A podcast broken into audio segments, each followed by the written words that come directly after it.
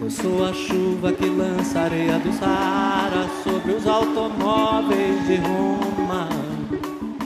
Tá no ar, tá no ar o Bendita, sois Voz, o podcast de política do Voz. Voz é um portal de jornalismo independente, colaborativo e experimental. Acesse voz.social, voz com S. No Twitter e Instagram é Voz Underline Social. Eu sou Jorge Santos e toda semana a equipe do Voz se reúne para discutir o que há de mais sensível na política e sociedade brasileiras. No último episódio falamos sobre Bolsonaro, Amazônia e a crise política internacional. E conversamos com o jornalista Lorival Santana. Uma sensação, uma percepção de que com o governo Bolsonaro é, haverá maior complacência para com os madeireiros e fazendeiros. Se você não ouviu os últimos episódios, basta acessar voz.social. O podcast também está disponível no Spotify, iTunes, Castbox e SoundCloud. Nesta semana. Tan, tan, tan, tan. Pessoal, só segunda-feira que eu tô de folga, hein? Amanhã eu volto no Batente. Por enquanto, meu programa favorito aqui é o Chaves. Bolsonaro de novo, claro, porque nós não conseguimos não falar de Bolsonaro. Porque, de novo, eu acho que é a terceira vez que eu falo isso, ele não deixa.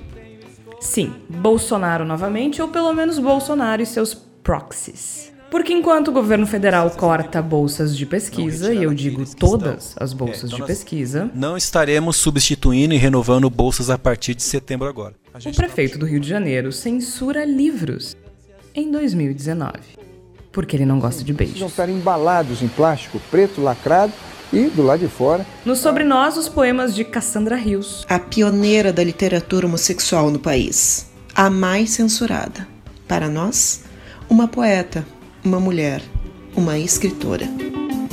Sou a sombra da voz da matriarca. Mas é isso. Bolsonaro, Bolsonaro e seus proxies, eles não gostam de amor, eles não gostam de conhecimento, eles não gostam de pesquisa, eles não gostam de livros.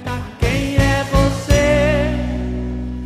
A edição do episódio de hoje é da Evelyn Argenta. Aqui no estúdio comigo estão os jornalistas Flávia Cunha. Tudo bem, Flávia? Na medida do possível, sim, né? Tá difícil. A gente dá um jeito, não é mesmo? Igor Natush, como vai? Vamos bem, acho que nós temos coisas positivas, inclusive, para discutir em meio à demência de tudo que está acontecendo e sempre em frente, né, Jorge? Essa é uma das vantagens, né? Quando uma coisa ruim acontece, a reação ela nos dá um pouquinho de esperança. E ainda o jornalista Tércio Sacol. Tudo bem, Tércio? Tudo bom, George? Acho que não tá tudo bem mesmo para quem depende de bolsas miseráveis da CNPq e da CAPES pelos próximos meses no Brasil. Bom, como eu disse na abertura, Bolsonaro e seus aliados, Bolsonaro e seus proxies, Bolsonaro e sua família, Bolsonaro e seus ministros, Bolsonaro e seus deputados, Bolsonaro e sua base, Bolsonaro e seus eleitores, eles não gostam de amor, eles não gostam de conhecimento, eles não gostam de livros. Vamos combinar que a gente meio que já desconfiava, né? Tinha algumas pistas, havia alguns sinais de que eles pudessem não gostar. Mas eu confesso para vocês que a atitude do prefeito do Rio de Janeiro, Marcelo Crivella, me surpreendeu. E não me surpreendeu por ele, me surpreendeu pela ousadia. Retomemos o fato: o prefeito do Rio de Janeiro, Marcelo Crivella, que também não gosta de beijos, ficou escandalizado com o romance gráfico Vingadores A Cruzada das Crianças, da Marvel. Uma obra que estava disponível na Bienal do Livro do Rio de Janeiro e conta a história de um casal de dois homens que se beijam. E ele ficou escandalizado e determinou que a obra fosse retirada das prateleiras. Sim, em 2019. Em vídeo publicado no Twitter, o prefeito disse que livros assim precisam estar embalados em plástico preto, lacrado e um adesivo do lado de fora avisando o conteúdo. Autores da Bienal, lá no Rio Centro, recolhessem esse livro que você está vendo aí, que já foi denunciado inclusive na internet, que traz conteúdo sexual para menores. Livros assim precisam estar embalados em plástico preto lacrado e do lado de fora ah, avisando o conteúdo. Portanto, Após esse anúncio do Crivella, um grupo de fiscais, e aí, gente, muito importante, atenção para este nome da Secretaria Municipal de Ordem Pública, sim, isso existe em plena democracia, percorreu os estandes da feira para recolher exemplares com cenas impróprias a crianças e adolescentes, segundo eles, e de forma aleatória, como qualquer censura, né? Felizmente, então, houve uma reação do youtuber Felipe Neto, que reagiu a esse obscurantismo e distribuiu gratuitamente mais de 10 mil obras com a temática LGBT durante a Bienal do Livro do Rio. E adequadamente as publicações estavam envolvidas em plástico, como queria o, o prefeito, uh, com os dizeres: Este livro é impróprio para pessoas atrasadas, retrógradas e preconceituosas. Porque, vamos falar a verdade, não passa disso. A Flávia, eu vou, vou começar contigo, Flávia, porque a Flávia é a nossa colunista de literatura uh, oficial do Voz. E a Flávia escreveu um texto nesta semana, a gente está gravando hoje no dia 11 de setembro, aliás, uma data bastante emblemática que a gente não vai deixar passar até o final do episódio. Mas o texto da Flávia acho que é bastante direto. Censura. Censura nunca mais, porque afinal de contas é censura, né, Flávia? Espanta que em pleno século XXI isso aconteça, né, Georgia? Mas assim, a gente já sabe, desde o ano passado isso já vem acontecendo, né? Assim, a, a, as eleições já foram um sinalizador para mim assim de que esse discurso que é pré-64, né, assim, de falar da moral e dos bons costumes, da família, da família tradicional brasileira, né? E a gente sabe o quanto isso é contrário, né, ao que se que prega o movimento LGBT, né? E eu resgatei nesse texto então um decreto lei que é número 1077, que é de 1970, né? Que ele é exatamente os argumentos que o Crivella usou no, no vídeo, né? Uh, não serão toleradas publicações e exteriorizações contrárias à moral e, aos costumes. Né? Isso em 1970, lembrando que era a época da ditadura militar. Né? E aí ali fala que haveria apreensão de obras consideradas impróprias. Né? Então, eu acho que isso é interessante de que o prefeito Marcelo Crivella faz uso de um discurso que era da ditadura, né? Então, assim, essa lei não está mais em vigor, prefeito. Então, assim, é um absurdo essa tentativa e é interessante que, que tem funcionários para fazer isso, né? Rio de Janeiro um caos total, né? A gente sabe disso.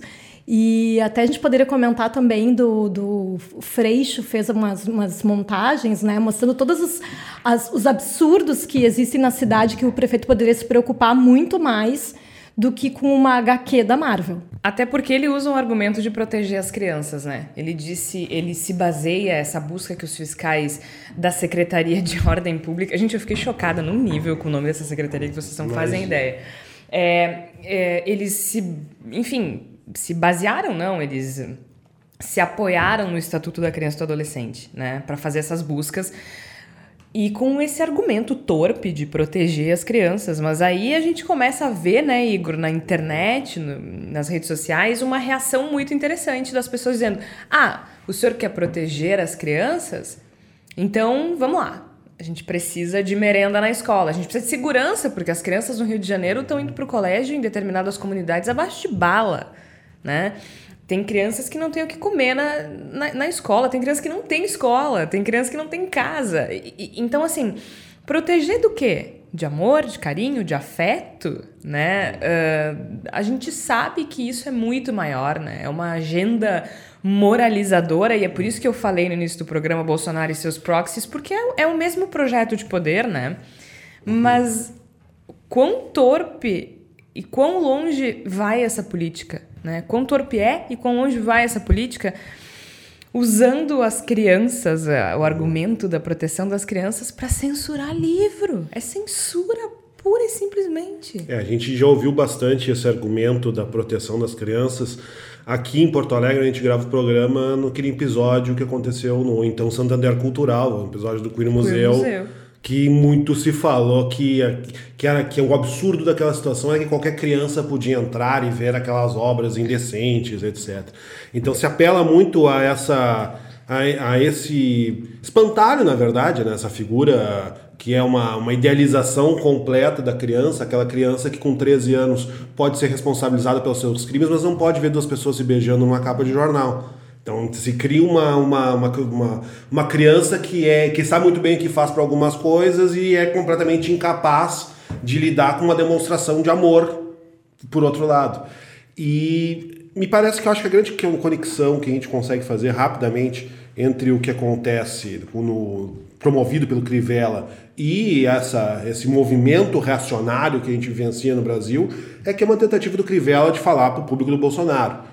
Obviamente, é obviamente uma tentativa dele de de falar com as pessoas que têm esse, esses medos paranoicos, esses recalques envolvendo uma grande conspiração de cunho sexual para perversão de todas as crianças. E é, é essas pessoas que o Crivella tenta falar quando ela toma esse tipo de atitude, que é completa e absurdamente inconstitucional, que é uma situação que legalmente não tem nenhuma sustentação, mas que é apoiada por, um, por uma pessoa ligada ao Tribunal de Justiça do Rio de Janeiro, que derrubou inicialmente a liminar que impedia a apreensão de livros na Bienal. Então a gente percebe que é um raciocínio obscurantista, reacionário, que ele ele está cristalizado nessas figuras de poder, no, no prefeito Marcelo Crivella, no, no, presidente Jair Bolsonaro, no governador Wilson Witzel, mas que não se resume nessas pessoas. Essa, essa lógica já se, se miscuiu, ela já contaminou setores que deveriam estar totalmente impermeáveis a elas, como o próprio judiciário. Então a gente tem uma disputa para fazer uma coisa absolutamente simples, que é a garantia dos preceitos constitucionais serem cumpridos, que vai muito além de simplesmente tirar o fulano que está na prefeitura, que é tirar o Beltrano que está na presidência. A gente tem que buscar, e eu não gosto do termo limpeza, eu acho que não é exatamente essa a questão que a gente está tratando, mas a gente vai ter que depurar, inclusive, o nosso judiciário, nós vamos ter que fazer um grande processo, porque essa lógica de que um beijo deixa de ser aceitável porque as duas pessoas são do mesmo sexo, ela está imiscuída, ela, ela contaminou de tal forma essas esferas que a gente tem um trabalho bastante grande pela frente. E assim, não é uma questão recente, isso eu acho importante de a gente frisar, né? O Igor falou do Queer Museu. A gente está gravando hoje no dia 11 de setembro de 2019. Em 11 de setembro de 2017, eu escrevi um texto no Voz o dia em que a mediocridade calou a arte e alguns esclarecimentos, justamente sobre a exposição Queer Museu. Então, assim, é, é, um, é um debate que começou há dois anos, mas que permeia toda a nossa história. É, eu já falei aqui algumas vezes sobre o livro do Timothy Garton Ash, o Free Speech, né, Liberdade de Expressão, que é um livro bastante interessante. Ele tem uma, uma abordagem mais liberal da liberdade de expressão, mas ele também faz essas ponderações, porque assim, nunca na história da humanidade, provavelmente, a gente tenha tido tanta oportunidade de exercer a nossa liberdade de expressão, né?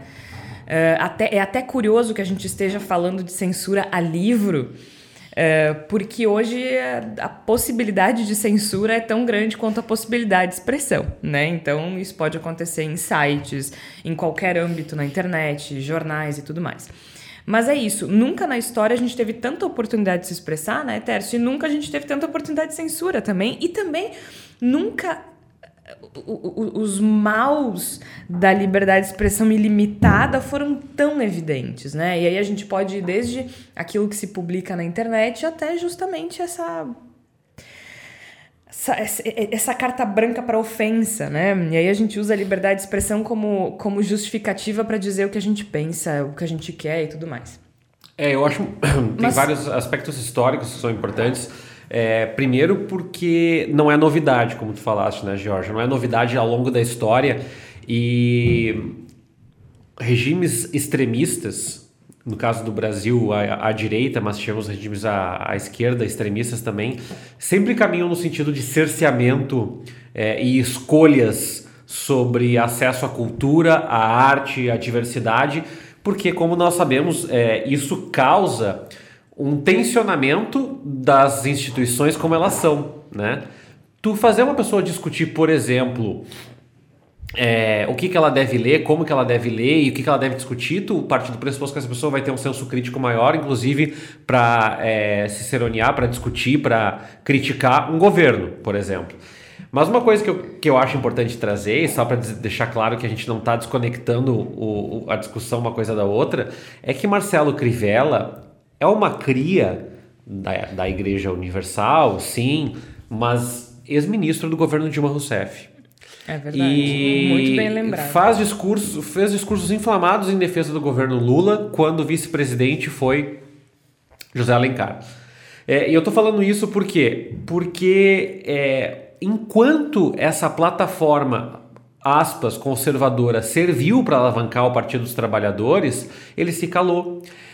E essa ausência de posição nos deu margem para projetar que a igreja evangélica no próximo censo já deve estar tá quase pau a pau com a igreja católica no Brasil e para que esses valores estejam arraigados em comunidades onde o Estado não alcança. E é por isso que o Crivella faz o que o Igor fala, de, de tentar arrebanhar o eleitor uh, mais radical, mais espumando raiva do Bolsonaro. Por quê? Porque esse eleitor existe. Hoje a gente tem uma base aí, algumas estimativas falam em 15, outras bases falam em 18, 20% de um eleitor ultra radical do Bolsonaro. E o Crivella quer incorporar esses valores, e o Dória também, não vamos muito longe, o Dória também quer, também retirou a bibliografia que discute gênero em São Paulo. Três dias antes do Crivella, ele havia retirado, retirado uma cartilha material... de ciências uh, destinada a adolescentes com 13 anos. É, então... Porque, e acho que só por, com a justificativa da ideologia de gênero da ideologia que sequer de gênero, existe. Né? É, então, eu só estou trazendo essa reflexão porque a não posição ou o fisiologismo, ele não cobra o preço imediato, ele cobra um preço em médio prazo. E esse acordo, eu não estou dizendo que a gente tem que baixar um Karl Marx e fazer uma luta de classes, mas esse acordo tácito que o PT fez em alguma escala do governo para dizer assim, temos que agradar a todos, porque senão não governamos, está cobrando um preço que o próprio PT está vendo agora. O PT deixou de ser um grande, o maior partido, é, talvez ainda seja o maior partido do Brasil, mas deixou de ser o único é, partido de esquerda com relevância, o PSOL está ganhando relevância, o PDT na figura do Ciro Gomes já alça voos maiores, o Luciano Huck a, a, tenta se embranhar para trazer, que não tem nada de esquerda, tenta trazer um, um eleitorado uh, mais centrista na próxima eleição, ou seja, essa conciliação em excesso, se é que é possível falar nisso, ela também causa esses efeitos. Ela também cria figuras como Crivella, ela também cria figuras como Bolsonaro, ela também. Então, essa ideia de que precisamos defender uh, que todos dialoguem. Não, tem diálogos que não precisam ser feitos. E esse diálogo é, com Marcelo Crivella ele não precisa ser feito. É, nós, nós não podemos dialogar com quem propõe censura, porque senão um dia nós também não poderemos dialogar mais. Esses dias eu tive uma discussão com a minha mãe. Ela disse assim: todo radicalismo é ruim. Ela disse. E eu disse: não, eu não acho. Como assim não? Não. Por que é ruim ser radicalmente feminista? Por que é ruim ser radicalmente, radicalmente defensora dos direitos humanos? Há certas coisas com as quais a gente não pode conciliar e não pode dialogar. Eu acho que essa fala do Tércio é perfeita nesse aspecto. Por quê? Se a gente chegou nesse ponto, é porque as forças políticas da esquerda também permitiram. E aí eu não estou dizendo, ah, o Bolsonaro e o Crivella e tudo mais é culpa do PT, tudo é culpa do PT. Não, eu não estou dizendo isso, mas o PT, enquanto o maior partido de esquerda do Brasil, conciliou com essas forças, como o Tércio disse, e também é responsável. Eu acho que a gente não pode fugir desse debate. Só que agora é o ponto de ruptura. A gente não pode insistir no diálogo. Diálogo com quem? Eu acho que é essa questão que se impõe da, da fala do Tércio, com a qual eu concordo completamente, inclusive. Uh, a gente está numa posição em que não é mais momento de Nunca foi, talvez, mas definitivamente não é momento de conciliação com determinadas pessoas, com determinadas ideias, com determinados procedimentos. Se tem uma lição que se pode tirar da situação que a gente está, do modo como a gente entrou na situação, e não é dizer, ah, porque, como colocou Jorge, não é dizer, ah, o Bolsonaro foi eleito por culpa do PT, isso é uma simplificação grosseira e, dependendo do caso, inclusive, boçal, mas eh, é tentar compreender que não é possível o que foi tentado anteriormente. Não é possível conciliação com um raciocínio que implica em amigos e amigas meus serem discriminados, perseguidos, talvez mortos. Não é possível uma conciliação com pessoas que acham adequado eu, por ser jornalista, e se eu falar mal do governo, de repente parar num pau de arara. Não tem, não é uma conciliação que é possível. Eu não posso conciliar com pessoas que querem meu mal. E eu acho que isso acaba sendo uma, uma lição, por assim dizer, que se pode tirar do modo como a coisa foi construída. A gente tem que, sim, ser radical em algumas coisas, a gente, sim, tem que bater pé em algumas questões, ser intransigente, sim, em determinadas coisas, por uma questão até de de, valor. Que se eu sou uma pessoa de esquerda, qual é a vantagem de ser uma pessoa de esquerda, mas eu não posso discordar da direita? Então eu não sou de esquerda, não sirvo para nada, eu sou completamente inútil. E é isso que a gente tem que levar em consideração também na hora de analisar o tipo de posicionamento que é imposto a nós, do qual nós não podemos nos furtar em tempos como a gente está vivendo. Eu acho que se a gente for pensar em conciliação, isso já aconteceu na época da anistia, né? na época da ditadura militar. Eu acho que teve uma postura muito conciliatória da esquerda, né? Assim, vamos, vamos fingir que não aconteceu nada, vamos deixar assim, passar um pano bem grande. E eu acho que agora a gente está vivendo isso, né? Na verdade, são todos os resquícios, né? Uh, o Tércio lembrou bem essa questão do PT, do, do, ter sido aliado do Crivella, mas eu acho que a gente tem que voltar um pouco mais, né? Porque eu acho que se a gente for voltar no tempo, se eles estão usando os mesmos argumentos da ameaça comunista e da moral dos bons costumes, que era o que os militares usavam na década de 60 e 70, a gente percebe que a gente tem um problema aí né, de não ter, não ter conseguido digerir bem o que aconteceu. Né? E aí temos todas essas viúvas da ditadura que voltaram. E eu acho que é isso que acontece quando a, a história não é bem resolvida. Né? Eu pesquisei um site muito interessante que é memoriasdaditadura.org.br, que é do Instituto Vladimir Herzog, e tem um, uma das abas do site é Livros, uma arma subversiva. Então a gente percebe o quanto os militares eles perseguiram especialmente né, o mercado editorial nessa época e foi muito interessante o que eles fizeram, porque, assim, além da censura que eles fizeram a muitos livros, eles conseguiram acabar com as pequenas editoras na década de 70. E eles fizeram isso de uma forma muito simples. Eles começaram a, a censurar livros né, de pequenas editoras e começaram a dar a exclusividade de livros didáticos para grandes conglomerados. Então, a gente percebe que grandes editoras que estão aí até hoje, né? Que ganharam muito dinheiro na época da, da, da, ditadura militar com livros que eram alinhados ao sistema. Então, assim, os livros didáticos dessa época eram extremamente moralistas. Então, a gente percebe que, sim, teve empresários que ganharam muito dinheiro nessa época e continuam ganhando hoje. Então, eu acho que é, é importante a gente pensar nessa questão dos livros até como um simbolismo, né, que em pleno século XXI ainda se faça, né, ainda se persiga né, os livros e com os mesmos argumentos, né, de um decreto que era de 1970 no Brasil. Eu acho que é, assim, eu, eu sempre falo, né, eu acabo sendo um pouco repetitiva na minha coluna, porque, assim, estamos numa máquina do tempo, né, não no sentido bom, estamos voltando ao passado, e é por isso que, que, que quando as coisas não são bem pensadas, né? Assim, eu acho que teve isso, assim, sabe? Eu acho que as pessoas resolveram. Uh, eu, eu tenho, eu sempre fui uma grande crítica da, da, da, questão da anistia política do jeito que foi feita no, no Brasil. E eu acho que realmente, assim, claro que eu não imaginava há 10 anos que a gente estaria desse jeito, né? Uh, mas eu acho que é importante a gente pensar o quanto esse pensamento ele é reacionário uh, de uma forma que já, já era absurdo em 1970 se falar sobre moral e bons costumes. Mas, gente, nós estamos em 2019, né? Eu quero aproveitar esse gancho da Flávia, é, porque ela fala desse período da ditadura militar e no Sobre Nós de hoje, a Raquel Grabowska traz a palavra da Cassandra Rios. A Cassandra Rios é a escritora mais censurada do Brasil. Em 1976, 33 dos 36 livros publicados foram proibidos pela ditadura militar.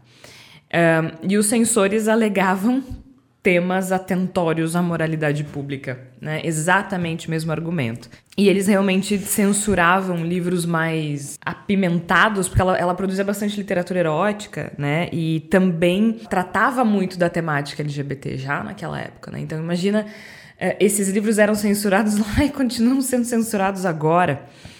E ela era homossexual e ela chegou a ser condenada à prisão, inclusive, naquele período. Então eu quero aproveitar esse gancho da Flávia que trouxe essa condição de censura permanente da ditadura militar no Brasil para chamar o Sobre Nós com a Raquel Grabowska.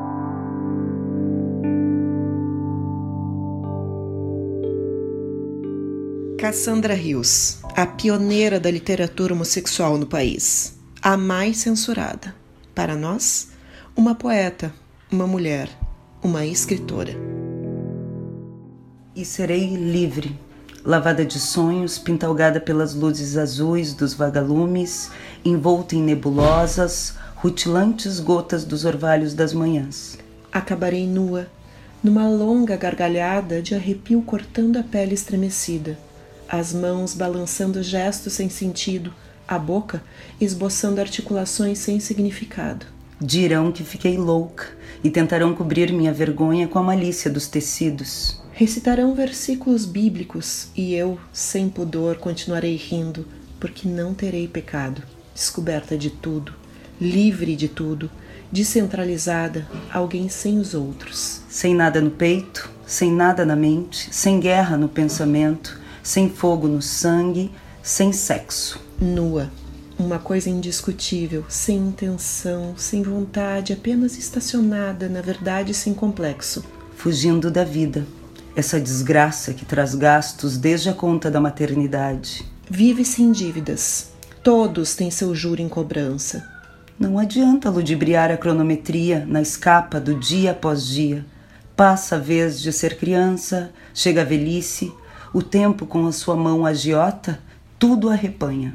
A vida que se ganhou é um esporte, é uma barganha que a gente paga com a morte. Nunca serei livre.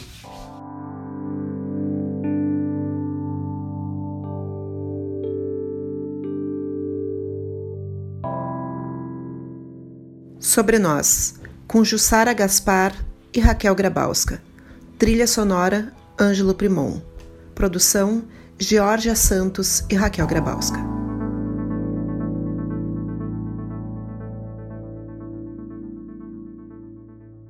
É impressionante que a gente escute determinadas palavras e elas soem como algo ruim para alguém, né? Lá no começo do episódio eu disse, eles não gostam de beijo, eles não gostam de amor.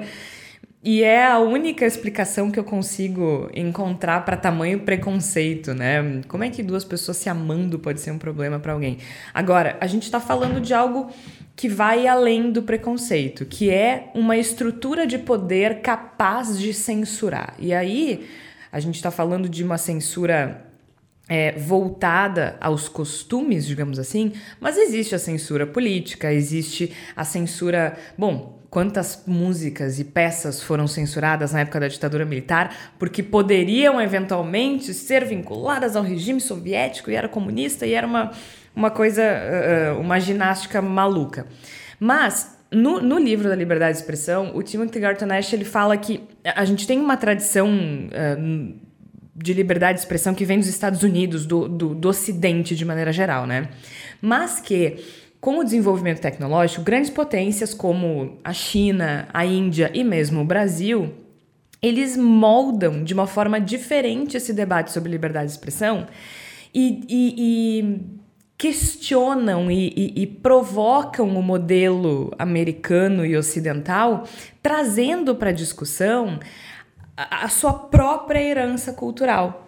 E quando a gente fala do Brasil, isso é muito perigoso, porque assim, ó, a gente está falando da ditadura militar, mas o Brasil é virtualmente a primeira vez que o Brasil convive sem censura institucional.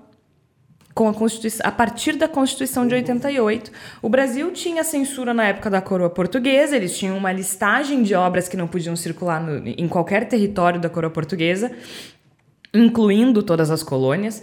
Uh, principalmente livros de teor iluminista que criticassem a Igreja Católica e a monarquia absolutista e, e tudo mais. E essa proibição ela nem estava vinculada à Inquisição. Né? É, é, a, além da Inquisição, havia essa proibição da coroa portuguesa. Uh, mesmo antes da Inquisição, os, os, padres catequizadores, que eram na maioria jesuítas, eles proibiam que os indígenas brasileiros mantivessem vários hábitos e rituais e tudo mais. Houve censura no período monárquico, houve censura na República Velha, houve censura no Estado Novo. Então, assim, é virtualmente e eu digo virtualmente porque a gente está tendo censura agora, em 2019, em plena democracia. Uhum. Então, a censura, ela é parte da nossa história a censura de livros, e aí depois, conforme a tecnologia foi se desenvolvendo, de filme e tudo mais, TV e tal, é parte da nossa herança cultural, gente. E não é algo que a gente lava e sai, não é algo que a gente passa um paninho e tá, e tá novo. E é algo que está sempre latente, né, Jorge? Porque a gente, mesmo tempo que tem essa situação que envolveu a Bienal do Livro, tem essa situação envolvendo o governador Dória em São Paulo.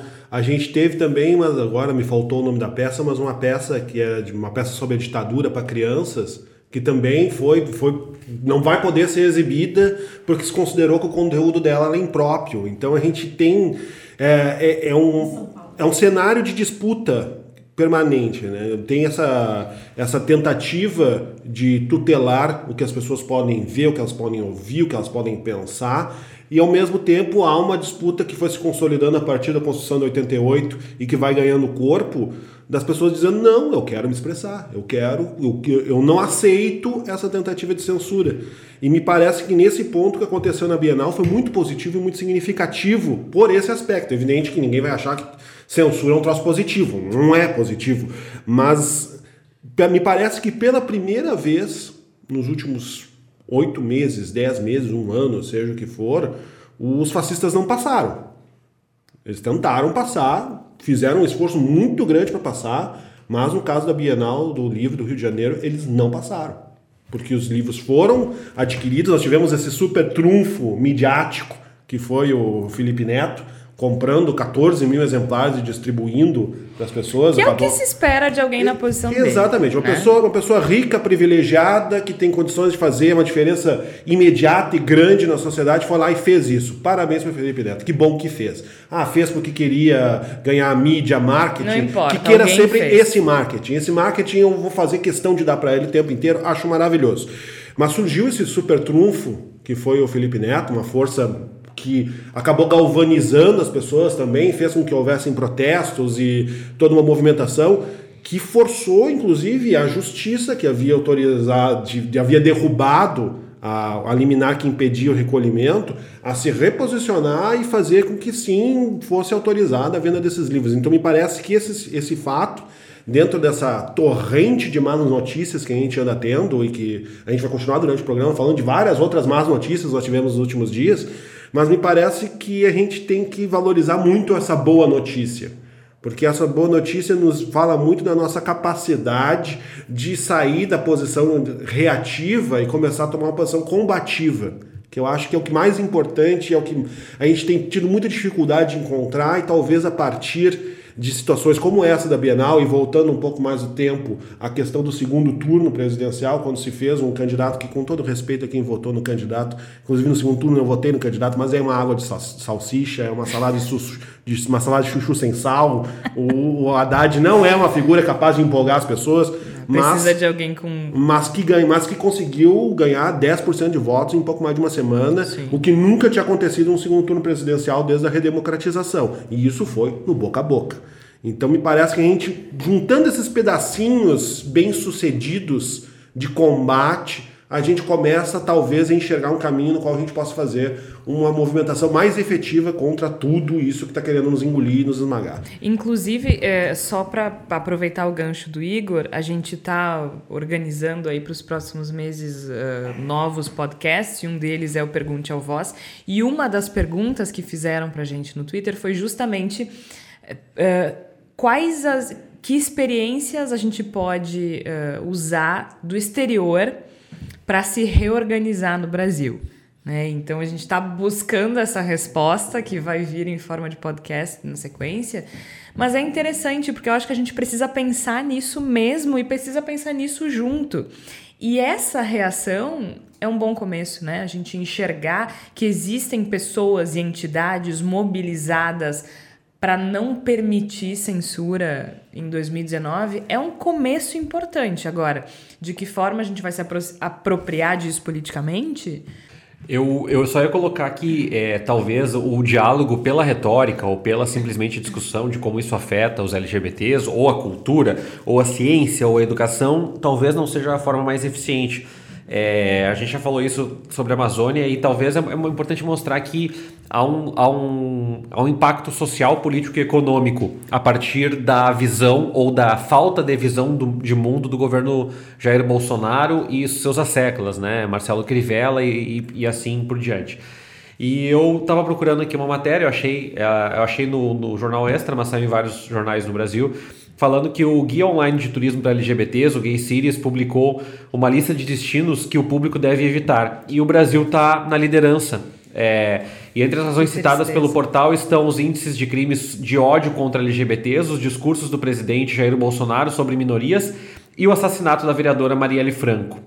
Claro que é uma publicação com uma metodologia específica e talvez alguém diga que isso não corrobora a realidade, mas o ponto que eu trago aqui é que se as pessoas não estão conseguindo entender a gravidade da HQ, começa a entender que existe um processo educacional nos países nórdicos, nos países europeus, ocidentais, nos países da Oceania, é, no sentido de incremento à qualidade de educação que passa pela construção da diversidade. E a gente não está falando só de gênero, a gente está falando de questões étnicas, de questões religiosas, de questões sociais. E a gente está indo na contramão, como a Flávia falou. A gente está indo para 1930, a gente está indo para 1920. Qual é o impacto que isso vai ter? O impacto que isso vai ter é que a nossa escola, além de não formar cidadãos e, e, e profissionais qualificados, está formando pessoas desconectadas cada vez mais do resto do mundo, da realidade do resto do mundo. Veja, mesmo em países onde uh, nós temos regimes mais alinhados à direita, como a Itália e a Austrália, algumas discussões que nós estamos fazendo aqui já, já são um ponto pacífico. A gente não está discutindo mais sobre. É, o direito das pessoas se autoafirmarem como LGBTs. E, gente, e, aqui a gente discute. Porque as pessoas podem até se autoafirmarem, mas elas têm medo de serem é, abatidas com um porrete no meio da rua. Então, essa é a consequência. E eu concordo com o Igor também quando coloca que a gente vai demorar muito tempo para resgatar isso. Mesmo que um governo Jair Bolsonaro venha a não se reeleger, e a gente espera e torce para que não se reeleja mesmo, o saldo que fica o estrago que fica na ciência, na educação, na construção da diversidade e numa sociedade que entende as suas diferenças como valor e não como defeito, esse estrago já está feito. Aproveitando o Tércio, uh, o gancho que o Tércio traz para a gente, a gente pode virar um pouco a discussão da censura para pesquisa. É, o estrago é muito profundo, principalmente quando a gente foca na questão das bolsas de pós-graduação de pesquisa no Brasil hoje. É, o governo, a última notícia que nós temos foi um corte de 5.600 bolsas. Nenhum novo estudante de pós-graduação vai ter a ajuda do governo federal. E isso é absolutamente o oposto do que se espera de um país em crise, né? Qualquer país em crise investe em pesquisa, investe em inovação, investe em pessoas que possam tirar esse país da crise. O governo Bolsonaro não. E aí, o Tércio disse: a gente volta para 1930.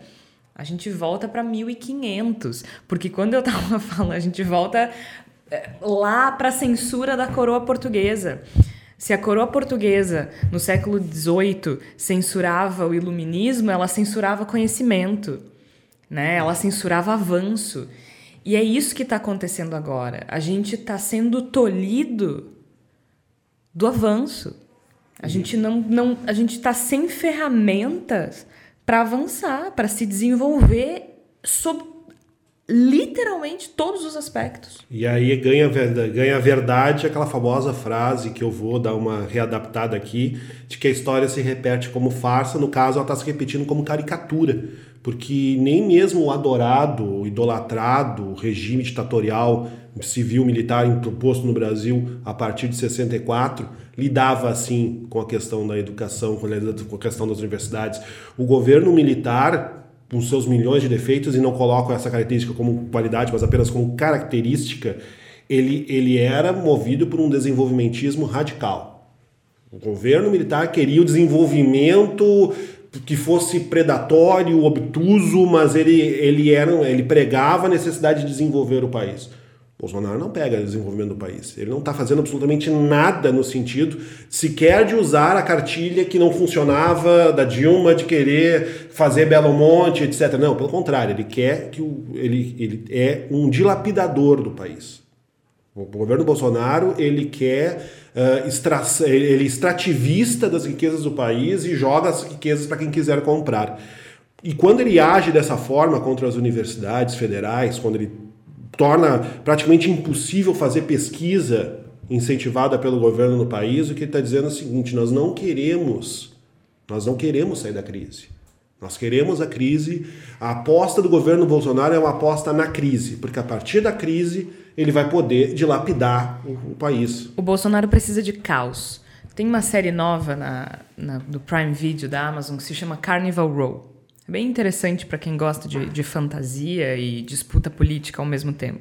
E tem um momento em que uma personagem pergunta para outra: por que tu tá fazendo isso se não é nisso que tu acredita? Porque eu preciso do caos. Sem o caos eu não vou conseguir transformar. Isso serve para o bem e para o mal, né? Tu pode a partir do caos fazer uma transformação benéfica e a partir do caos uma transformação trágica. E a gente está caminhando para essa segunda opção, porque eu não sei se ele faz isso deliberadamente, mas está se instalando o caos no Brasil sob o aspecto econômico, a Amazônia, né? E aí a gente volta para o nosso último episódio, que a Amazônia não é só sobre o aspecto ambiental, mas sobre o aspecto político, internacional, diplomático, educação, cultura. A gente não tem mais para onde escapar. E é, é, aquilo que, cada vez que a gente vai montar a pauta do programa, a gente volta para ele, a gente volta para esse governo, porque é um caos constante. A gente está entrando numa espiral de caos, né? Porque se a gente encontra uma saída e há uma resposta interessante, por exemplo, com relação à censura, há uma reação e nós nos juntamos e os fascistas não passarão, o que, que a gente faz com relação às bolsas de pesquisa? A gente consegue? Essa reação é suficiente para reverter isso? Porque esse é um estrago de anos. Anos. Pelo menos enquanto ele estiver no governo, dificilmente isso vai ser revertido. E aí nós temos aí quatro, cinco, seis anos parados na pesquisa. Isso é uma eternidade quando o assunto é desenvolvimento e inovação. Será que a reação é suficiente? Será que a gente protestar? Será que a gente se unir basta? A gente consegue? É, tem, tem um, aspecto que eu trago que é o econômico, né? É, tem um processo que os economistas estão discutindo, alguns mais ortodoxos dizem que isso é uma bobagem, mas eu acredito que não. O, o Brasil está passando por uma fase de desindustrialização sem ter passado por uma grande fase de industrialização. Sim, aí. Né? É, então nós temos o governo JK, nós temos o governo Getúlio Vargas, nós criamos uma, uma infraestrutura de base e muito é, dependente de recursos governamentais. É, eu ia dizer, uma estrutura de base se endividando até os né? tubos. E aí né? hoje é, significa que a gente não tem uma empresa é, um, um, setor tecnológico avançado em várias áreas e isso nos torna dependentes economicamente. A prova disso são as crises internacionais. Tudo leva a crer que teremos uma aí nos próximos anos e que vai afundar de vez o governo Bolsonaro e parte do mundo também. Eu estou falando tudo isso por quê? Porque o investimento em ciência é, ele é um dos catalisadores para que um país não fique tão refém de commodities como o Brasil. É, alguém pode dizer, mas na agricultura se usa tecnologia. É verdade, na agricultura o, o país é, desponta em tecnologia, mas no restante, muito pouco. E, e eu queria trazer uma reflexão que parte do Futurice. Eu acho que tem vários dados aí, um deles que eu estava olhando aqui é que o investimento em previsto em pesquisa esse ano já era muito baixo, mas o executado deve ser o mais baixo desde 2007 no Brasil. Eu peço que o nosso ouvinte lembre quanto que ele ganhava em 2007, quanto que ele ganha agora e tente adequar o seu orçamento de hoje a 2007. É, não vou falar quanto que eu ganho exatamente, até porque eu estou um pouco endividado, mas o meu aspecto, o meu aspecto é que hoje eu ganho Quem mais ou menos três vezes o que eu ganhava em 2007. É, e os meus gastos aumentaram mais do que três vezes. Vocês imaginam o investimento em pesquisa ter acabado com isso. Bom, nós temos aí um outro dado que é o CNPq. O orçamento do CNPq hoje é cerca de 60% do que foi em 2014. Que já tinha, já tinha já era, reduzido. Já era mais baixo do que nos anos anteriores. O que, que tudo isso nos leva a pensar? Bom, é, nós precisamos achar fontes alternativas. Vai lá e fala o, o imbecil do ministro da Educação. E aí propõe o Futurice e as universidades recusam. E aí muitos dos liberais falam: não, mas as universidades realmente precisam. E é mentira. É mentira que as empresas devem financiar a pesquisa. É, nos Estados Unidos, que é, o, que é a meca do capitalismo mundial, 60% do dinheiro para pesquisa vem de recursos públicos. Na Europa são 77%. É, isso significa o quê? Isso significa basicamente que não existe uma pesquisa científica é, com êxito em âmbito mundial, majoritariamente financiada por organizações, porque as organizações financiam pesquisas aplicadas de interesse imediato. Isso é importante, porque se tu for olhar para os números dos Estados Unidos, esses 40% financiados pela iniciativa privada, a maioria está no Vale do Silício. Ou seja, uma, um, investimento numa tecnologia específica de empresas como o Google, a Apple e assim por diante. Pode gerar um passivo bom para o público? Pode, mas, mas é não diferente. é um compromisso. É diferente. O compromisso, se nós, se nós tivéssemos dinheiro aqui no Voz para investir, é, assim, é, é, radical. A gente não financia pesquisa para melhorar o urbanismo em Porto Alegre. A gente financia pesquisa em desenvolvimento de plataformas jornalísticas. E, e a outra parte, além do Vale do Silício, é a indústria farmacêutica.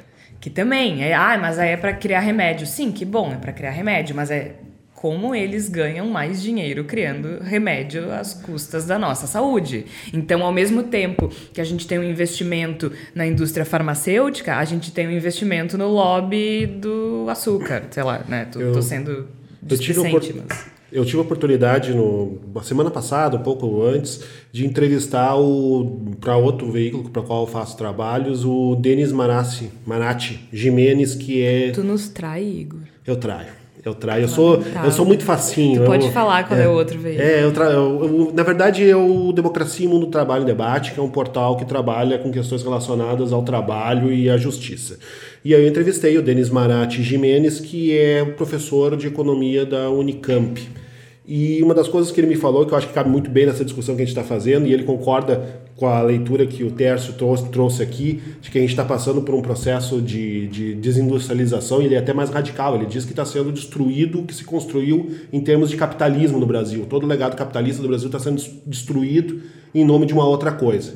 Mas, de qualquer maneira, ele fala uma coisa muito interessante que eu acho que cabe completamente no que a gente está discutindo aqui, que é o fato de que a gente está. As medidas estão sendo tomadas pelo governo, elas são, elas são guiadas por um pensamento econômico fundamentalista. De que há um completo. que há uma, um raciocínio que guia essas medidas ele, ele não só ideológico, como ele é obtuso e fundamentalista. Ele não leva em consideração nada que existe em termos de particularidades no nosso modelo econômico, nosso modelo social. Ele, ele acredita que é possível aplicar as lógicas da escola de Chicago de uma maneira como se fosse uma cartilha que fatalmente vai dar certo. É, faça assim, isso vai dar certo. E a gente Basta pensar, não precisa ser um economista, né? Basta pensar para ver que isso não vai dar certo, que isso só vai criar mais problemas, que vai criar mais crise, que vai criar uma situação ainda mais complicada e que, no fim das contas, não vai beneficiar nem as pessoas que seriam inicialmente beneficiadas pelas reformas que estão sendo tomadas pelo governo. Por que, que eu digo isso? Por exemplo, se a gente parar para raciocinar sobre a reforma trabalhista, que aconteceu há alguns anos no governo do Michel Temer, quem poderia ser beneficiado? Quem é que poderia ser beneficiado por pagar muito pouco para funcionários e poder exportar em dólar? Só quem vendia matéria-prima bruta, quem vende uh, carne, quem vende minério, quem vende, quem vende têxteis, essas pessoas que poderiam, né, esses empresários que poderiam ser beneficiados no modelo no qual tu paga quase nada para funcionário e ganha dólar. E o governo e o modo como o governo age está prejudicando os exportadores. Os exportadores estão vendo o seu mercado de exportação encolher, ou seja, a gente está numa situação no qual mesmo as pessoas que poderiam ser beneficiadas por esse modelo predatório, destrutivo, extrativista de economia, mesmo essas pessoas estão tendo dificuldades crescentes em fazer o lucro que era para ser óbvio a partir das mudanças. É óbvio que vai dar crise, é óbvio que o Brasil vai afundar, não há caminho se isso não for interrompido. É, o, que, o que eu acho que acaba acontecendo também, Igor, é que a, a maior parte da população né, não tem acesso ao ensino superior no Brasil, né? A gente sabe disso. Então eu acho que também o, o, a, o eleitorado do Bolsonaro, né, ele não consegue enxergar que a pesquisa é uma coisa importante, que tem uma, uma questão, várias coisas práticas que vão ser afetadas, né? O que fica se falando é assim, ó, é como se fosse um bando de privilegiados que estão tirando dinheiro, né? Dinheiro público. Só né? é legal, né, falar, né, Flávia? R$ 1.500 é a bolsa de mestrado e R$ 2.400 é integral. a bolsa de doutorado. Uh, só estou falando isso por um simples motivo. É as pessoas falam, ah, vagabundo, não sei o que, isso que a, Jorge, uhum. que a Georgia e a Flávia falaram agora há pouco. Só que tem um, uma coisa que eu acho que é bem crítica de dizer que hoje um doutorando é, ele precisa apresentar trabalhos em congressos, ele precisa publicar. Esse dinheiro vai. As pessoas podem dizer assim, ah, mas o brasileiro ganha menos, mas é, não está se investindo o mínimo. A, a, o valor da bolsa de pesquisa não é reajustado desde 2013 no Brasil. Volto a convidar o nosso ouvinte. Se você ganhasse a mesma coisa que em 2013, seu salário fosse do mesmo 2013, daria para fazer as mesmas coisas? Não daria. A pesquisa no Brasil é feita com o mesmo valor, mesmo valor. Ah, claro, é que, é que na verdade assim, o, que eu, o que eu acho é que a, as pessoas que não têm acesso ao ensino superior e que muitas nem, nem sabem direito o que, que é um mestrado e um doutorado, né? eu vejo isso com algumas pessoas com quem eu convivo que não tiveram acesso ao ensino superior, que elas não sabem nem que existe. Talvez agora, que está tendo matérias falando sobre esse corte de bolsa, dizem, ah, ah, é, tem isso, porque as pessoas não sabem. Né? As pessoas não sabem que tem currículo 2.200, eu ainda errei, ainda superestimei ah, o valor do doutorado. É menos ainda. Pois é, e aí eu fico pensando nisso, né? De que talvez exista uma grande par uma parcela da população que nem entende direito o que está acontecendo e que isso é muito grave, né? Porque eu vi uma matéria num portal uh, que dizia assim: ah, não tem mais, teve a sua bolsa cortada, saiba como financiar, não sei o quê. Não se trata disso. Né? E aí falava assim: financiar um MBA não é a mesma coisa. Né? Uh, mas as pessoas confundem, então percebe assim de que tem um exercício de desinformação, né, por parte do governo que fica fazendo essa coisa assim de que na verdade assim, ah, teve um corte de gastos, né? E aí a gente percebe o quanto isso é falacioso, né? Porque na verdade, olha, tudo que vai ser prejudicado, né? Vocês já explanaram muito bem sobre, sobre isso, né?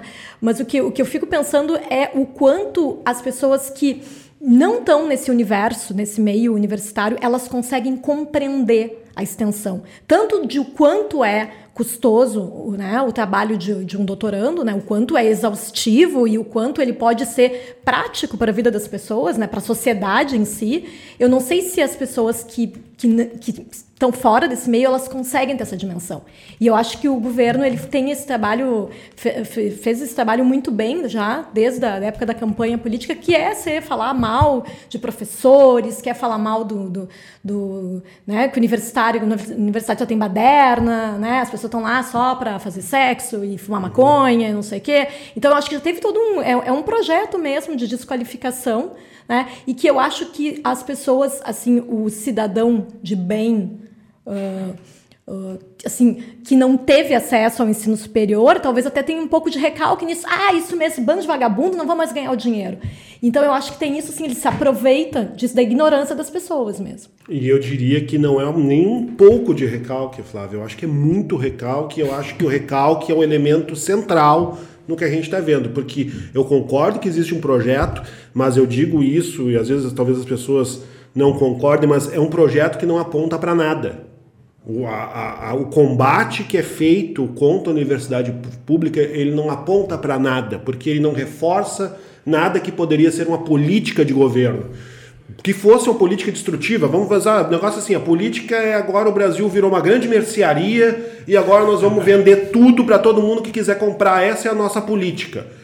Pois bem, se a, gente, isso, né? se a gente uh, se a gente pensa por essa lógica, talvez destruir as universidades fosse uma boa, porque as universidades elas trazem produção de conhecimento, que traz produção de tecnologia. Tecnologia não interessa se o que eu quero é vender ferro, se eu quero vender carne, se eu quero vender madeira, não interessa. Mas, ao mesmo tempo, a minha política, por outro lado, torna cada vez mais difícil para as pessoas venderem madeira, porque eu não vou comprar madeira de vocês, vocês estão queimando a Amazônia, eu não vou comprar madeira de vocês.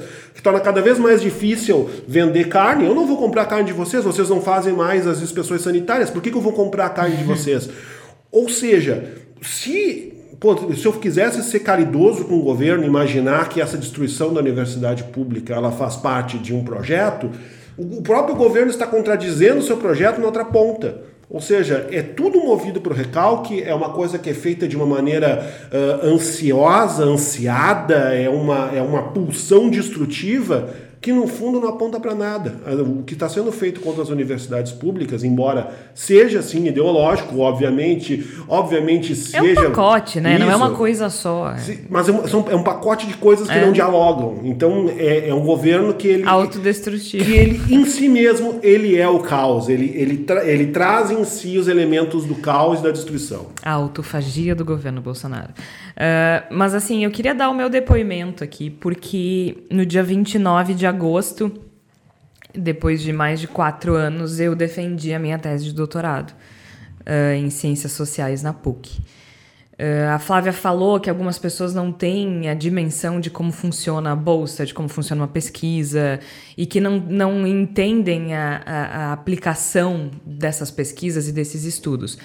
A minha foi uma pesquisa em ciências sociais, então uh, isso fica mais difícil ainda, né? Eu já, inclusive, ouvi que doutorado em ciências sociais não vale. Uh, eu queria chamar ele para me visitar no hospital no dia que eu tive uma crise de ansiedade de quase enlouquecer, uh, eh, para ver se não vale. mas uh, brincadeiras, não foi brincadeira porque aconteceu, mas brincadeiras à parte, é, eu, eu fiz o meu doutorado com uma bolsa parcial da CAPES, que se chama Prozuc. Antes se chamava Prozup Taxas e agora ela se chama Prozuc. Essa bolsa parcial ela funciona da seguinte forma: o governo paga uma parte, ele, ele repassa um valor X para a pessoa e a pessoa paga o que sobra da mensalidade, né? No caso da minha mensalidade era R$ 1.915,36. Eu venho de uma família extremamente privilegiada. Uh, meus, meu pai tem um alto salário, a minha mãe não, mas a gente juntando os dois é uma renda bem alta. Com certeza eu diria entre os 10, talvez 5% mais privilegiados do Brasil.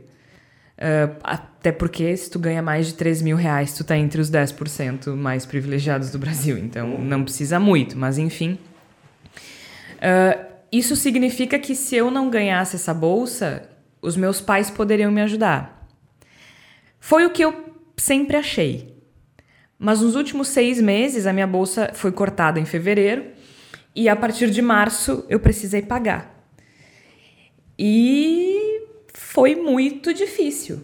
Mesmo com a minha família privilegiada, foi muito difícil despender de dois mil reais por mês.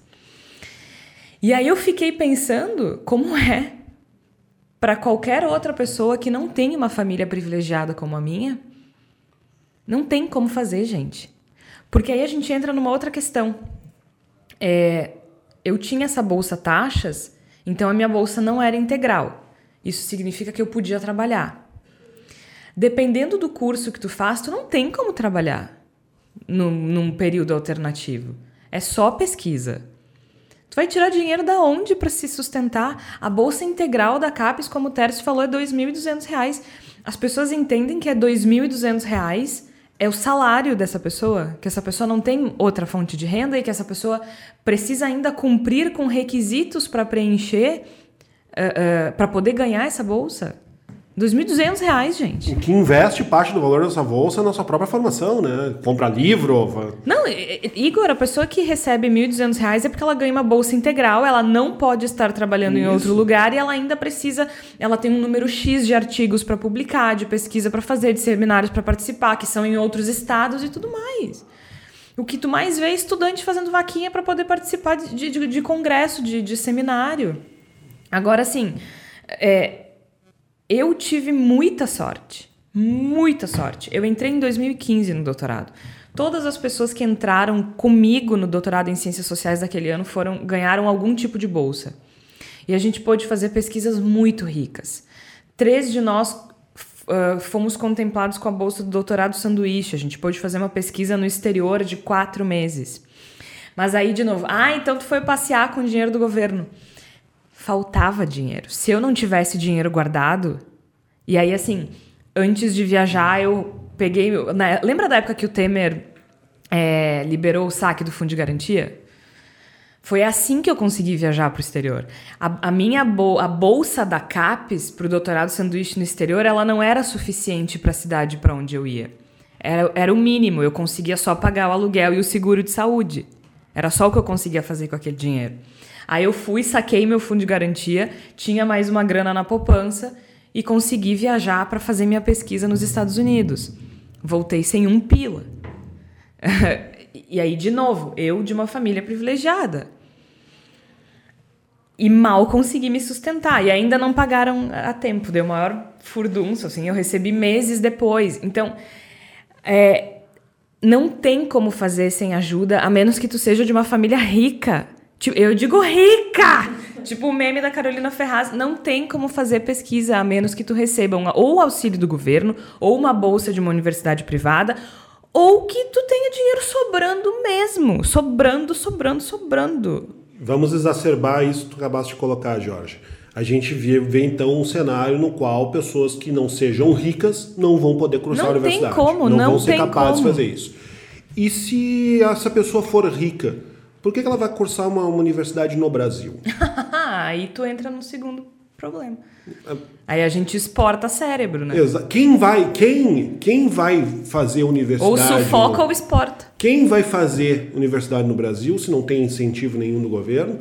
E se tendo dinheiro, vai poder fazer uma coisa que, que é muito mais respeitada e muito mais conceituada, muito mais, uh, com muito mais recursos para fazer pesquisa fora do país. E outra, né, Igor? As universidades do exterior, as grandes universidades do exterior, todas elas têm programas de bolsa de Exatamente. estudo, inclusive para estrangeiros. Então, assim, só que a gente está sufocando cérebros, entende? Olha tá quanta exigindo... gente, olha quanta gente brilhante que a gente possivelmente, provavelmente está perdendo porque as pessoas não têm condições a de gente, estudar. A gente está pegando nossos melhores cérebros e dizendo ou desiste ou vai embora. Eu quero só fazer um retomar um pouco aqui. É, o, o, o, trabalho que eu fiz ele versa sobre a capacidade de mobilização da mídia sobre ciclos de protesto, né? Um, especificamente a revista Veja e os protestos da direita brasileira, ainda bastante recentes do ponto de vista histórico, e é um trabalho importante para, ironicamente, compreender o atual motivo político do Brasil, que rebaixa a pesquisa a uma posição de desimportância num cenário de crise. Só que rebaixar é o que a gente vem falando, é um, é um eufemismo. Né? O governo federal, o presidente Jair Bolsonaro, está destruindo a pesquisa científica no Brasil.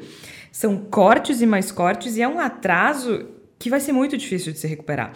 No ano passado, o governo Temer já tinha aplicado um golpe, eu juro que o trocadilho não foi intencional, contra os programas de fomento, né?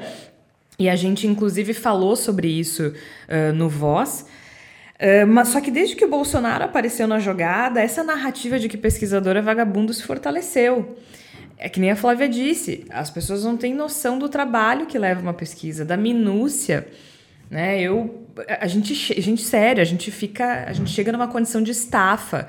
Há pesquisas que indicam que 30 a 40% dos estudantes de mestrado e doutorado sofrem de transtorno de ansiedade e depressão. Eu me incluo nesse quadro. É, eu fui para o hospital duas vezes e em função tive crise de pânico, tive crise de ansiedade, precisei me medicar para terminar minha pesquisa. E, e então assim é, é, é um cenário que as pessoas não têm noção do quanto é difícil.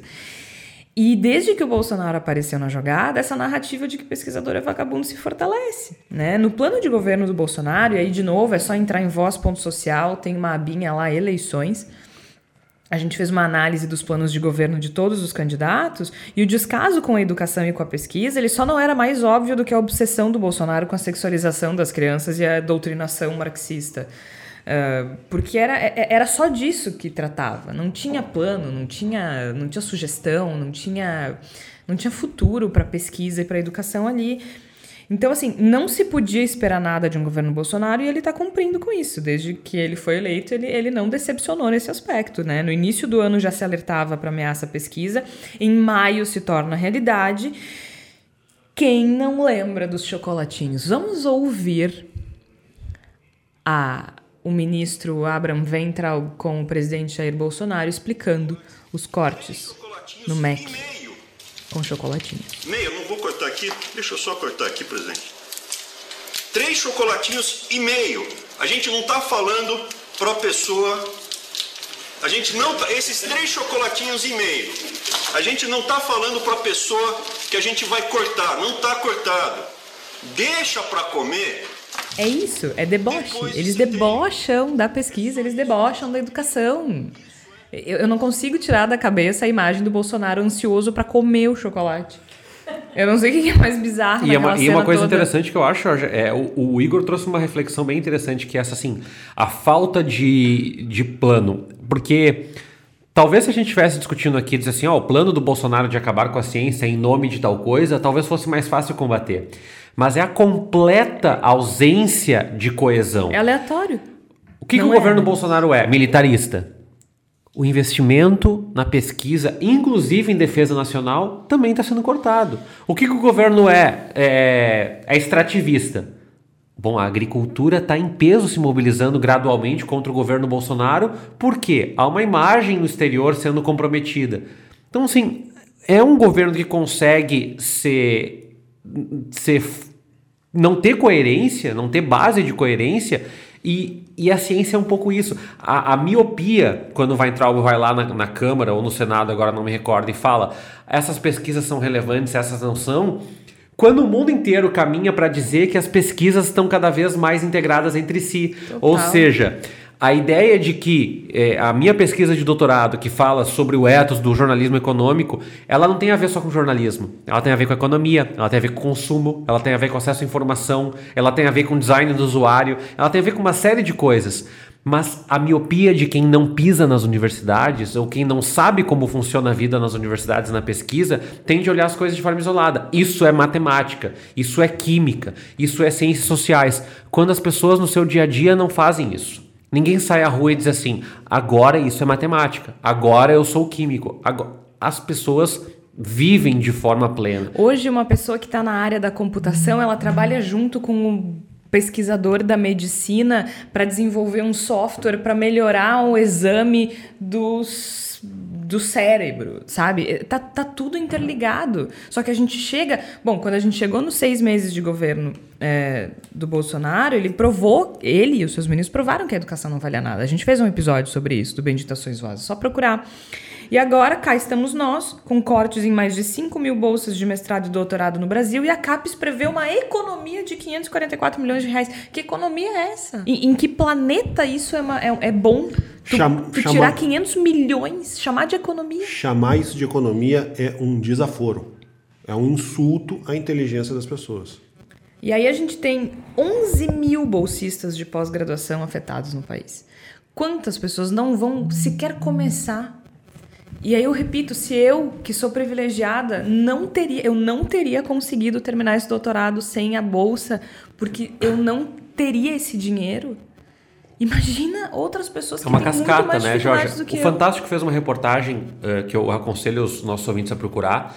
É, na semana retrasada e na semana passada com uma menina no Piauí, no interior do, do Piauí, que recebe uma bolsa de 100 reais.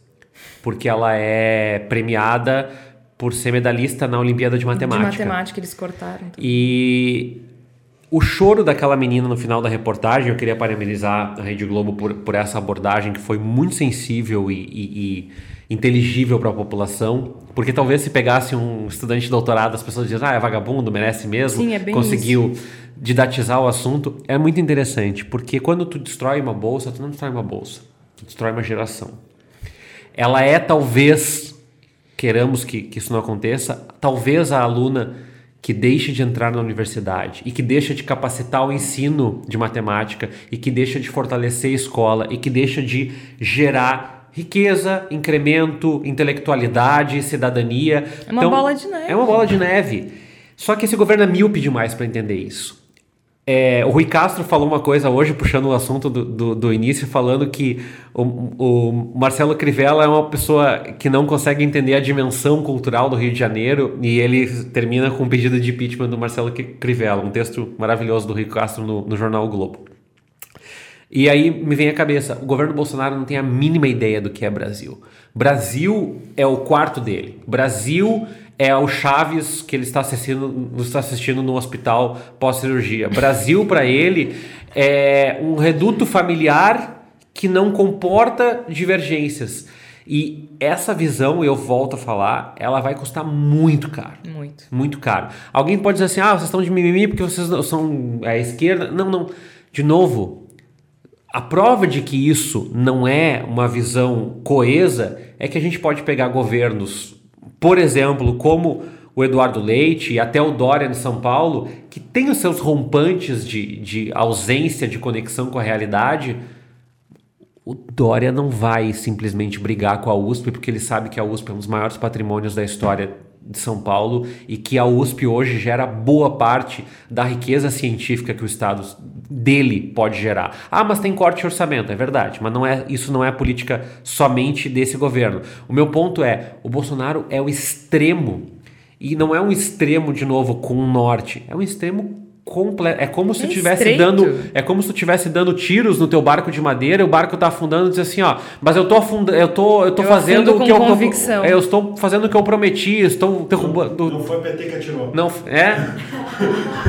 não foi o PT que atirou. É, é, eles afundam com convicção. Eu acho essa é uma visão típica estreita do censor.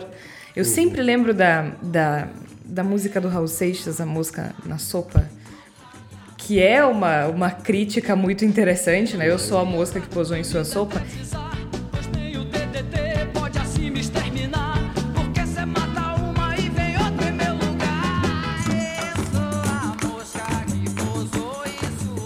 O texto, quando o censor analisou a música, ele liberou dizendo que afora o mau gosto de falar de um inseto não havia problema nenhum. Exatamente. Ou seja, eles realmente não conseguem enxergar, né? Exatamente. né? É uma coisa que tu tu precisa de estofo, tu precisa de cultura, tu precisa de amor, tu precisa de carinho, tu precisa de, de, de inteligência. E são as negações de todas essas coisas. É isso, não tem como, né? E os relatos são desoladores. No Facebook eu deparei com um estudante de pós-doutorado, agora não encontrei o relato dele aqui, dizendo que ele, ele, ele tinha ganho uma bolsa de pós-doutorado e aí ele pediu demissão do trabalho dele porque ele não conseguiria fazer as duas coisas ao mesmo tempo. E no dia, no último dia de trabalho dele, ele recebeu um telefonema dizendo que a bolsa tinha sido cancelada e a vaga dele já tinha sido preenchida. Aí a gente tem uh, no estado de São Paulo uma pesquisadora que ficou em primeiro na seleção do doutorado na UFRJ, descobriu agora que está que tá sem bolsa. Sabe o que, que ela estuda? A Zika. Ela estuda como o Zika pode ajudar no tratamento de tumor cerebral. É, não é à toa, né? não surpreende, a Folha de São Paulo publicou uma reportagem dizendo que entre os indicadores que mais apresentam deterioração está a educação. Isso não, não, não tem como a gente se surpreender diante disso que a gente vê. Como vai ser o nosso futuro, né? Porque a pesquisa e o desenvolvimento estão intimamente ligados, né? Sem pesquisa não tem desenvolvimento. É por meio da pesquisa que se, cura, que se encontra cura para doenças, que é possível identificar padrões políticos e sociais, uhum. como o que a gente está fazendo agora. Isso, isso é ciência, de certa forma, né? É, por meio da pesquisa surge a inovação. Com a pesquisa se desenvolveu penicilina, uhum. iPhone microfone, telefone, eu, carro, tudo. E eu quero colocar aqui pro, pro eventual ouvinte que caiu meio de paraquedas no Bendita Sois Vós, que é um, um, cidadão de bem de classe média, que acha uma grande bobagem tudo que nós estamos dizendo, eu gostaria de dar, não é uma, não é uma, uma sentença, não é uma ameaça, é um alerta. O senhor vai ficar mais pobre nos próximos anos. Bem mais pobre. Sabe por que, que o senhor vai ficar mais pobre nos próximos anos? Porque um governo que não investe em pesquisa, ele não tem sofisticação de emprego. Soma a falta de sofisticação de emprego com a reforma trabalhista que incentiva a precarização e a intermitência, o emprego temporário, vai haver um achatamento na, na economia brasileira e esse achatamento nunca é para cima, esse achatamento é para baixo. Então, o senhor que acha que não tem nada a ver com isso, que essa história é mimimi de esquerdopata, que ainda bem que está fazendo isso porque esses vagabundos das universidades vão parar de roubar o meu dinheiro dos meus impostos.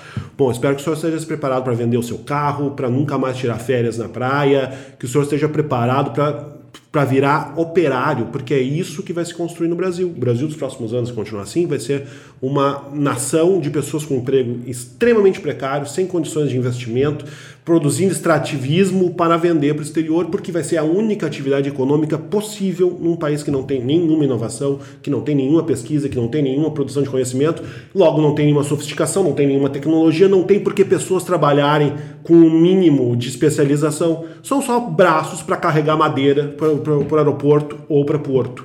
E é isso que vai acontecer E o senhor não acha que o senhor não vai ser atingido por isso. O senhor vai ser atingido por isso, a sua família vai ficar mais pobre, o senhor vai ter menos dinheiro e o senhor não vai poder viajar para o exterior para fugir. É que sem senso crítico, acho que as pessoas não vão conseguir enxergar que isso é uma consequência do governo Bolsonaro, né? Eu acho que ainda, ainda existe uma parcela das pessoas que dizem que tudo que está acontecendo ainda é culpa do PT. Olha quanto tempo o PT teve aí, olha o que aconteceu.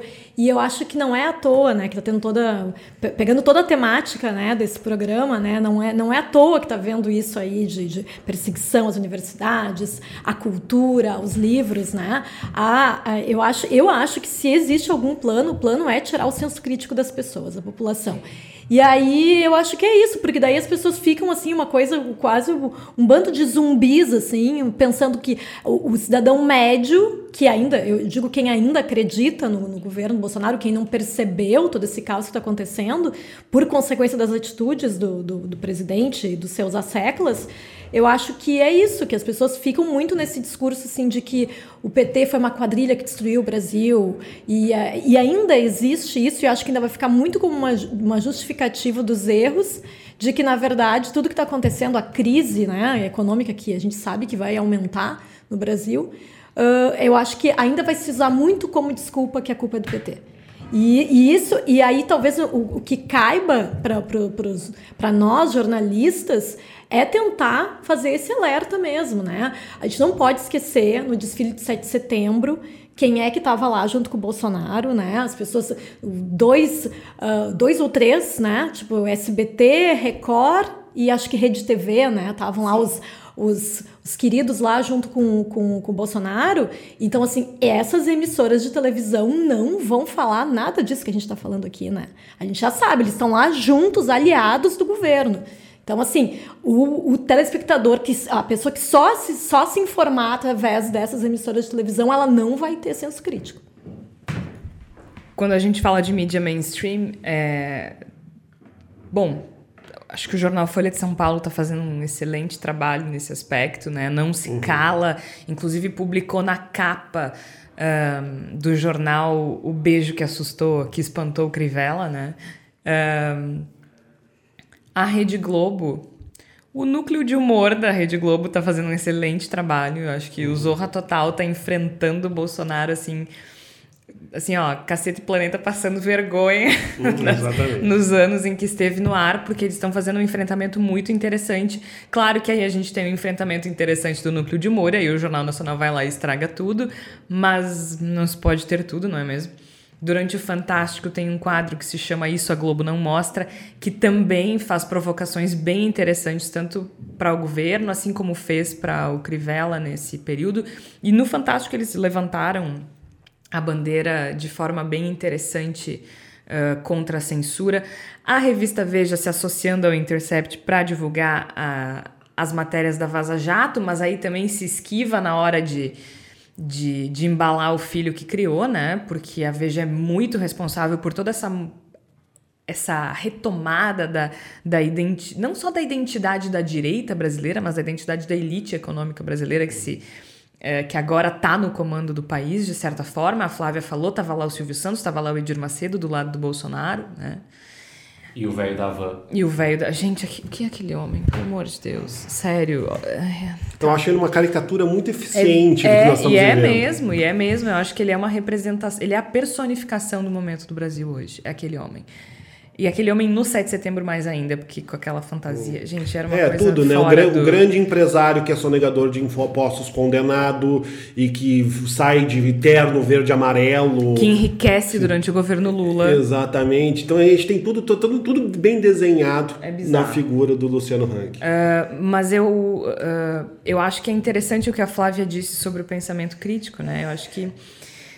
É, é como a Igreja Universal e outras igrejas neopentecostais se constroem no medo, na ameaça, né? na ignorância, na desinformação. E acho que é muito similar a forma como o Bolsonaro foi uh, eleito ou ungido pela população. Na base da desinformação, na base da ignorância, né? na distorção dos fatos, invenções, mentiras e enganações e tudo mais. Mas eu acho que a gente tem de novo uma oportunidade para para tentar discutir determinadas coisas e enfrentar isso. Eu, no meio dessa confusão toda do Crivella e do, da, da, censura, eu lembrei do meu filme favorito.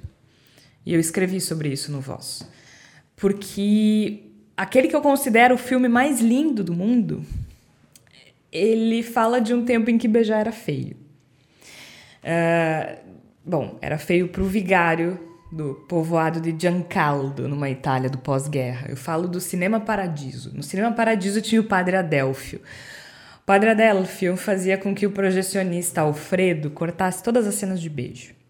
É, claro que ele assistia antes, sozinho, provavelmente bastante interessado nas cenas, uh, mas ele fazia com que o Alfredo cortasse as cenas de beijo, uh, as ceias com seios expostos, pernas expostas tiros, brigas, enfim, qualquer coisa que ele considerasse inapropriado, né? Menos por motivos aleatórios e mais por uma agenda moralizadora da Igreja Católica que fazia parte daquele imaginário do final da década de 40 e início dos anos 50. Mas não há censura que impeça a curiosidade de uma criança, de um adolescente, né? E, e da mesma forma como hoje a gente teve o Felipe Neto para distribuir esses livros para os adolescentes, o Totó no Cinema Paradiso ficava escondido, assim, atrás das cortinas para assistir. E ele queria aquelas tiras do filme que o Alfredo cortava, ele queria levar para casa, né? Queria levar uhum. para casa aqueles beijos, aquelas, aqueles seios, aquelas pernas. E não era pela mesma safadeza do Padre Adelfio, não. Ele, uhum. ele gostava era do cinema. Mas aí, bom, por que que tu tá me dizendo que o filme mais lindo do mundo é um filme de censura, um filme que, que, que esconde beijos. É o filme mais lindo do mundo porque no final os beijos vencem, sabe? Uhum. E eu acho que é um pouquinho do que aconteceu no Brasil agora, porque, como eu disse, o, prefeito do Rio de Janeiro também não gosta de beijo, né? Ele não é o padre Adelphi, mas é um bispo evangélico. Uh, não é muito diferente. Uh, só que tem uma. Assim como no, no, no, no Cinema Paradiso, os beijos venceram. Só que isso não é um filme. E isso não é o final. No final das contas, o Brasil é governado pelo Padre Adelphi. Uhum. E aí? E aí a gente tem que incentivar as fissuras. A gente tem que tentar sair da posição de reação e começar uma, uma, posição de enfrentamento e de combate. E eu acho que se a gente diagnostica que o governo Bolsonaro e todos os seus proxies são emissários do caos, são criaturas do caos, bom, talvez a gente possa torná-los inviáveis pela intensidade do caos que há dentro deles. Me parece que o que de melhor nós podemos fazer nesse momento é tentar, como eu coloquei antes no programa, pegar esses exemplos, né, essa, esses momentos, essas fibras do tempo no qual se conseguiu uma, um resultado efetivo contra essa movimentação e procurar multiplicá-los, procurar exacerbá-los porque talvez seja possível fazer com que essa, essa loucura ela acabe ruindo pelo seu próprio peso. Eu acho que é nisso que a gente tem que trabalhar. Eu acho que a gente está fazendo um pouquinho disso no Também Bendita acho. Sois Vós. Cada semana que a gente traz esses assuntos para discussão, a gente está fazendo um pouco disso. E felizmente a tecnologia, desenvolvida graças a muita pesquisa, permite que a gente espalhe a palavra da salvação, não é mesmo? Graças a Deus, vocês não frequentavam a igreja, que feio. Nunca vai faltar uh... safadeza para nós aqui. Bom, hoje é dia 11 de setembro, a gente está gravando. É um dia que é sempre lembrado é, com muita dor, né? Em função de 2001 e em função da década de 70 no Chile também, 73. E aliás, é, eu quero convidá-los a ouvir um episódio que a gente gravou do Bendita Sois Vós que se chama Normalização do Absurdo. Porque agora que a gente fala do Chile em 73, o Bolsonaro conseguiu cruzar mais uma linha absurda e, e fez pouco caso da morte do pai da ex-presidente do Chile, Michelle Bachelet, morto na ocasião da ditadura do Pinochet. É, então é mais é mais um absurdo, é mais uma estupidez. Semana passada, na última, no último episódio, a gente falou sobre a, a, a Amazônia e a crise política internacional. E o ministro Paulo Guedes reforçou a, a estupidez do presidente Bolsonaro dizer que a, a primeira-dama francesa é feia mesmo.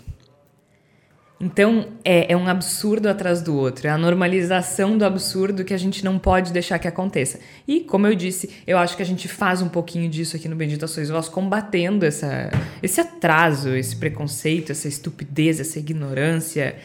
E por isso eu agradeço a vocês. Muito obrigada, Igor, pela participação. É sempre um prazer. Eu que agradeço pela oportunidade sempre de participar, de ter companhias tão boas nessa luta que a gente está fazendo.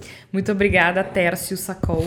Obrigado, Georgia. Eu acho que o recado é o que o Igor deu. Né? A gente não pode desistir, principalmente porque uh, o caminho nos mostra que, a, a partir da Bienal do Rio, que quando há resistência é, também há uma baixa de guarda do outro lado. Então tem muita coisa para ser feita, porque são três anos pela frente ainda. Muito obrigada, Flávia. Obrigada, Georgia. Eu acho que realmente é uma oportunidade aqui da gente fazer essa catarse né, coletiva, que acho que é necessária, da gente realmente construir uma resistência, uh, porque eu acho que é, vai ser realmente através desses movimentos afirmativos que as coisas podem ser um pouco diferentes e espero que isso acabe influenciando né, também o cenário político. Eu também espero é sempre um prazer conversar com vocês. Eu sou Georgia Santos, a edição do programa de hoje é da Evelyn Argenta e eu me despeço. Eu não vou dar spoiler, apesar de ser um filme que tem exatamente a minha idade, 31 anos, mas no Cinema Paradiso há um momento em que o Totó consegue ver os beijos. E eu me despeço ao som da trilha do Totó e do Cinema Paradiso, porque eu acho que no final das contas a gente pode dar um jeito de os beijos vencerem. Até a próxima semana!